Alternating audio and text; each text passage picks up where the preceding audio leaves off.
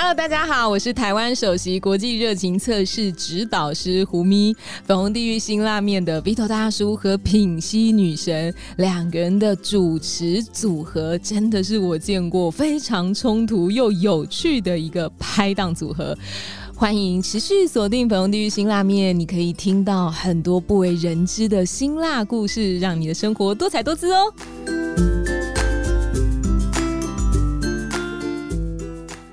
大家好，我是 V 头大叔，我是品溪，欢迎收听今晚的粉红地狱辛辣面。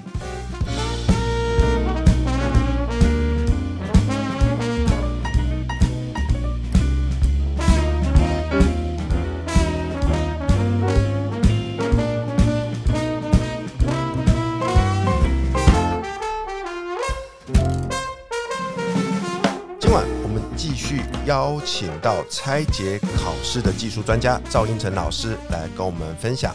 应成老师好，Hello v i o 大叔好，Hello 品系女神好，你好，脾气女神现在在我旁边，完全就是用用是一个那个叫小粉丝在看完，全是啊，我哎觉得他很少这样，英成老师怎么这么厉害，好优秀真的我只有哦看。陆队长会这样，没有没有，他每次啊，陆队长是翻白眼。他每，次那个节节目来宾录到一半，他就会指指指这家伙，这屁！你一直给我 得得罪说罪一百得多位罪一百多位来宾。我只为了捧他，你真的是很贱呢、你。一百多位来宾，Vito 讲的都不是事实，你知道他背后讲你们多少坏话？我说他艾瑞克也没什么嘛，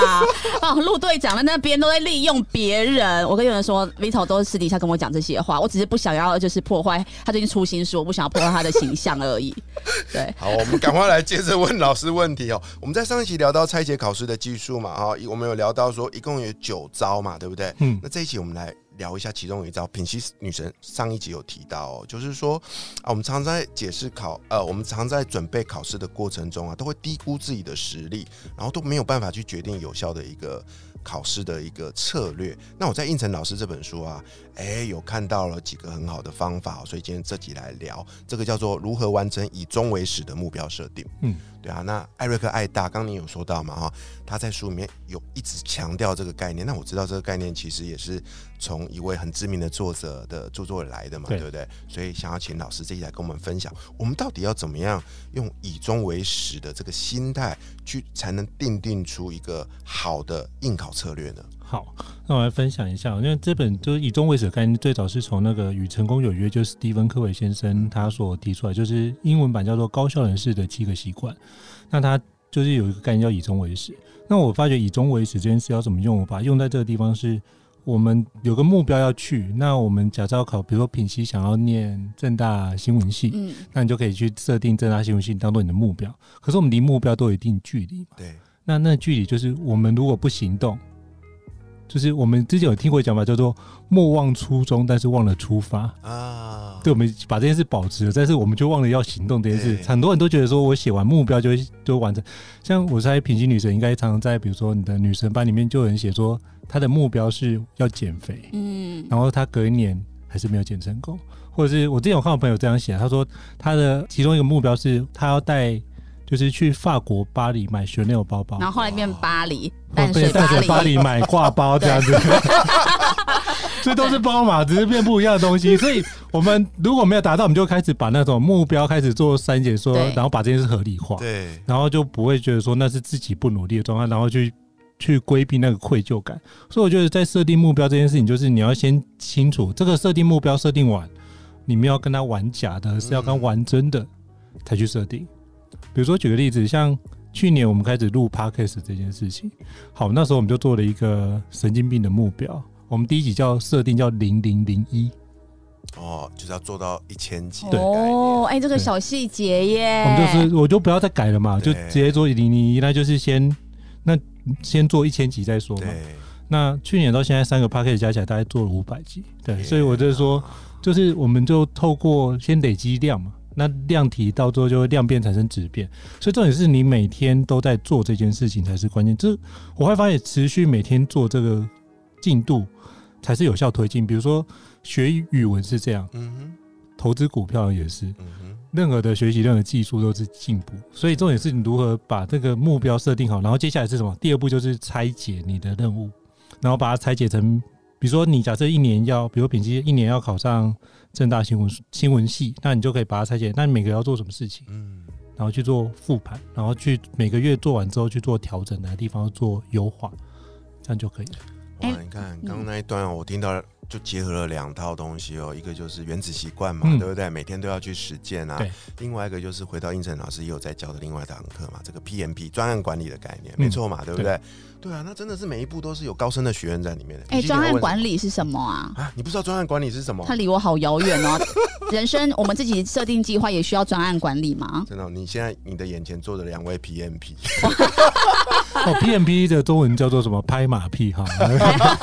好像另外一种谐音的讲法，对不对？对啊，就是要怎么样？因为好，那我想问一下老师，如果说我想要就是明年，然后呢，我成为抖音账号可以有十万粉，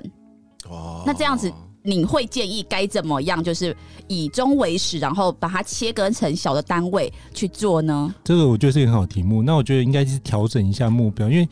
你要先看这个目标你能不能控制。啊，粉丝的增加量不是你能控制的，嗯你能控制是什么？你拍片的数量。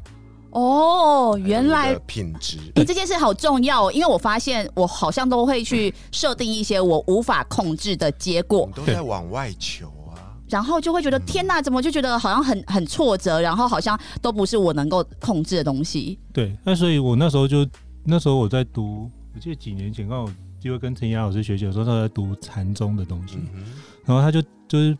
那个禅宗五祖跟六祖讲的一句话叫做“不是本心，诸法无益”，就是指说你如果没有回到自己身上，所有的方法都是假的。哦，所以你应该回过来是，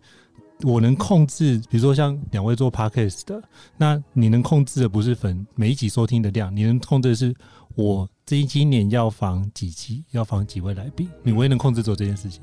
所以要设定自己能够控制的目标。对哦，那如果他因为这样，比如说某一集爆红，他就会帮你带动其他环节。哦，所以同样，我就回过来，就是哪些东西是我能控制的。我记得之前有一个那个什么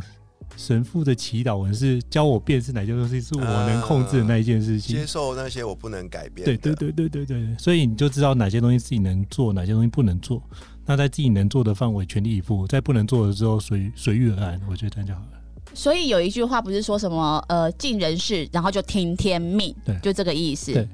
哎、我觉得这个有突破了我的一些我一直以来的盲点。嗯，因为我都在重复的地方打转，然后就重复的挫折，就是因为我的就一直在定目标啊，然后定那些我不能啊，对对对寄托那些别人给你的回馈，但是你都没有去真的采取行动，就是我可以做的事情。就是你没有真的产出啊。哦，我之前听过一句蛮有趣的顺口，就是叫做“改变自己是神，改变改变别别人是神经病”。对对对对对，所以同样是我们常寄望在别人会改变，因为这样我们就改变。哦就像你的女神般，不是你要先改变自己，才会改变另外一半对你的态度吗？一样的改变，所以一切事情反求诸己，就我能做哪些事情，再往外。所以我如果比如说我我我应该目标不应该设定说哦我要十万粉丝，我应该是要呃设定说那我一年后我要有三百六十五支片。呃，不我觉得今天目标应该是这样设，就那是不然怎么设反过来设，就是你应该会知道你在抖音上面应该会有一些你很喜欢的对象，或你想要成为他的样子，那去看一下他的成长的轨迹。比如说他拍了三年，每一年拍了两百支片，然后三年达到五十万粉丝，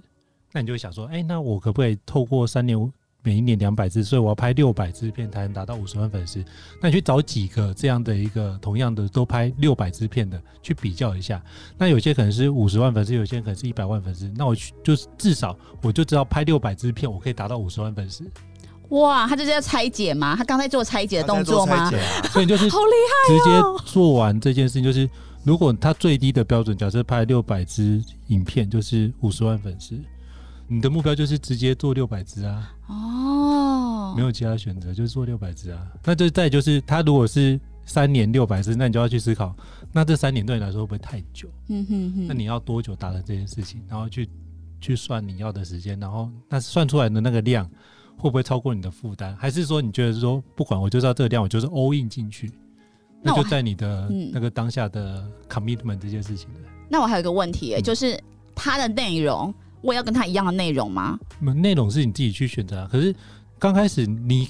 模仿学习不就从模仿开始你就算拍跟他一样的内容，像现在不是都在拍什么那个科目三哦，对，那无妨啊。哦，那重点是你回过头来，你们透过模仿的过程，开始去累积自己做这件事的技术。那举个例子，那我们自己在做 podcast，然后我们 podcast 的所有主题以前没有人讲过嘛？应该能够讲到的主题都讲过，只是说我们用不同的形式再去呈现，或不同的嗯 chemistry，、就是大家交互作用不一样。那这些东东西还是是新的啊，对我们来说也是当下新的体验。我觉得那回过头来，我们自己的本身不要去管这个市场，因为你管市场是比较像是一个整体的概念，嗯，可是成长还是在于我们个人的状态，所以你用个人角度去出发就好。没错。对，其实，我可以跟你分享啊，你这样回想一下，我们当初一起合作做这个节目的时候啊，嗯，对不对？对于我来说啦，我就是做到了应征老师刚刚提示的那几点。因为那时候你就喊出了一个我们要成为这个什么康熙来了嘛，虽然那时候我觉得有点不好意思，对啊，不过我就把你的话放在心上，我就一路做到现在。那时候我给自己的设定的目标是一周一集，嗯我最少要做一百集。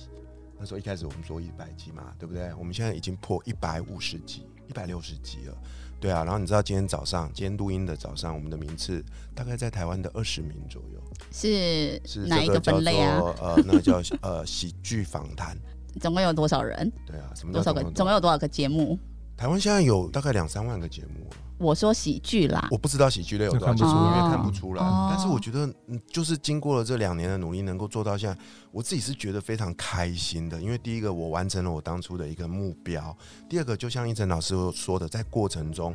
我 我们也是一直在学习啊，然后也慢慢的从模仿开始，开始找出了自己的一种样貌。嗯对不嗯，对？所以来过所有来过我们节目的来宾都很喜欢我们的节目，那我们的听众也慢慢接受我们的节目。那但是对我们来说，这只是就是达到了一个阶段性目标，接下来我们还有更长的路要继续前进。那我觉得这个就是非常棒的以终为始的一个案例。嗯，我觉得老师刚刚给我的这个建议和拆解非常的棒，很受用。嗯，老师在这本书里面还有提到两个东西，我想邀请您分享哦，就是我们好不容易要启动了嘛，对不对？嗯然后也设了目标，这边还有两个小小的诀窍，可以帮助我们快速、更开心的完成吧。其中一个叫做降低启动门槛，嗯，对不对？那这件事如果放在品熙身上，你会怎么建议他要透过怎么样的方法降低他的启动门槛？比如说品基可能会想说，那拍抖音要把把自己拍的很美，啊，他真的是好了解我。角度要怎么取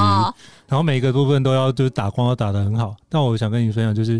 嗯，就算灯光在不漂亮的状况之下，已经这么漂亮，不用再去纠结那个环节了。真的，就是你再怎么样用，基本上你知道很多内地的抖音是用滤镜。嗯，之前看到一个，就是很像他把一个僵尸的香港的僵尸片用滤镜变成美男子这样做，哦。所以我觉得你是完全不需要用滤镜就已经非常漂亮，所以不要纠结那件事情，就是专心的专注在内容，把这件事情拍好，然后剪完上架就好了。嗯，那不要去纠结，就是是不是火鸡服装或者是那个，我觉得不用纠结这件事情，反正就是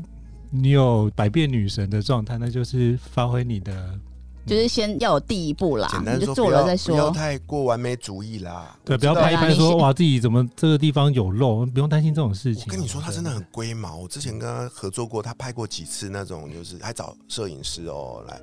看，就是好丑哦，我不要，我不要，不放然后就不放，然后钱都花了，时间也花了，你知道吗？对我常这样，我就觉得好可惜哦，然后就我就在想说，那些东西，如果你真的愿意把它拿来，因为那都是内容的素材，如果你愿意好好应用的，我告诉你，你现在早就是个超级网红了，好好？真。的，我觉得败在这个地方完全是哎、因为我觉得我那时候我我觉得这是从小到大我们讲成一个叫做完美主义的心态作祟，然后后来我也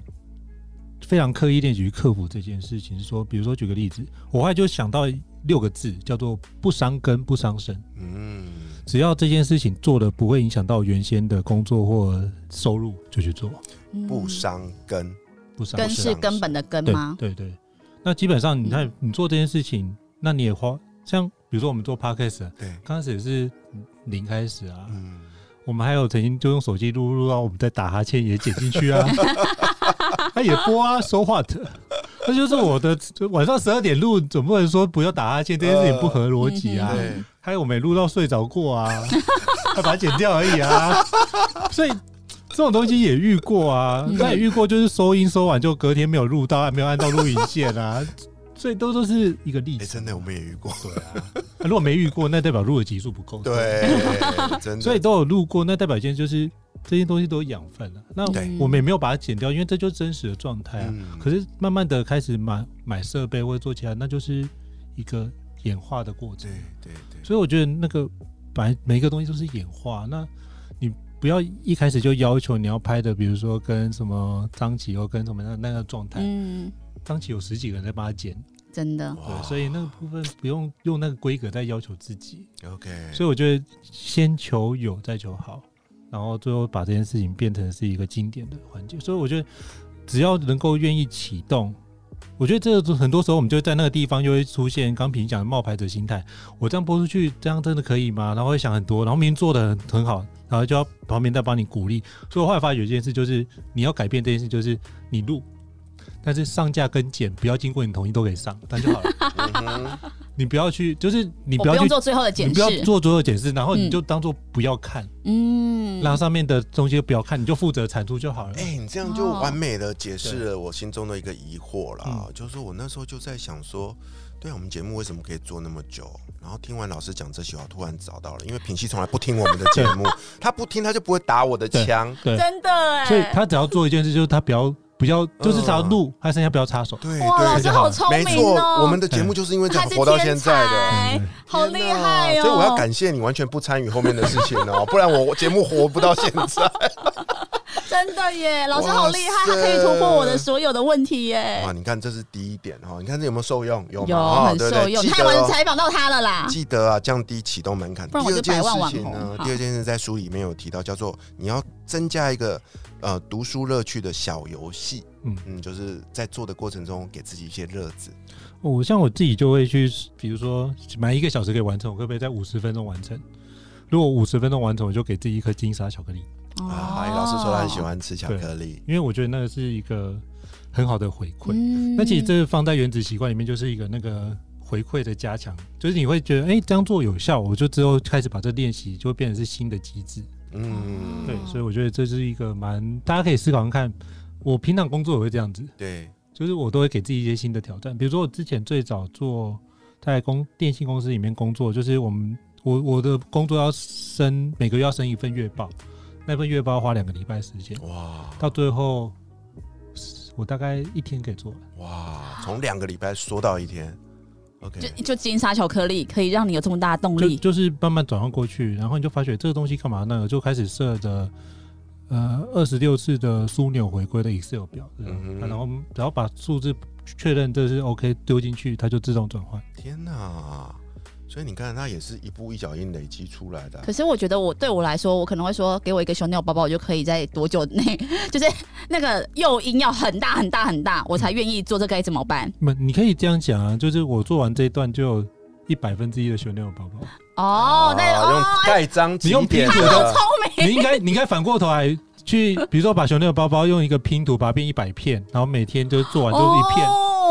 哦，好，哎、老师真的是可以治得了我所有东西，我决定了，我决定，我今天回去就帮你用手绘的方法，然后帮你怎样用你的用你的照片吗？然后片拼图然，后就会就是帮你做一张收集 Chanel 包包的几点卡。然后我盖盖到 读完一本书盖一个我个，不是读书，你现在要做的，一一篇你现在要做的事情是抖音啊，所以哦你每上架一个抖音，我看完了我就帮你盖一张。然后你就要送我，我我寄不是啊，我就全部我们我们去拿那张去跟你老公请款，对对对，我们要跟你老公请款，对 哇塞，哎、这个这个我就有动力了对不耶！对？哎、怎么那么聪明？因为我想说这样子那，然后如果某一集，比如说破一万，我们啊多加一点加嘛，对。设计这个，让小孩很开心。这个吧，这个家长我喜欢你。现在知道他为什么能够这么成功的成为一个企业讲师哎、你知道可以让我这样子让那么兴奋的，真的是不容易耶对啊。因为我都觉得这个还好啊，这还好啊，所以啊，这个呃拆解考数啊是有技术跟方法的，而且是快乐的哎。没错。所以啊，在接下来的这一本哦，拆解考试的技术的这个哇加强的应考密集版哦，绝对值得大家期待。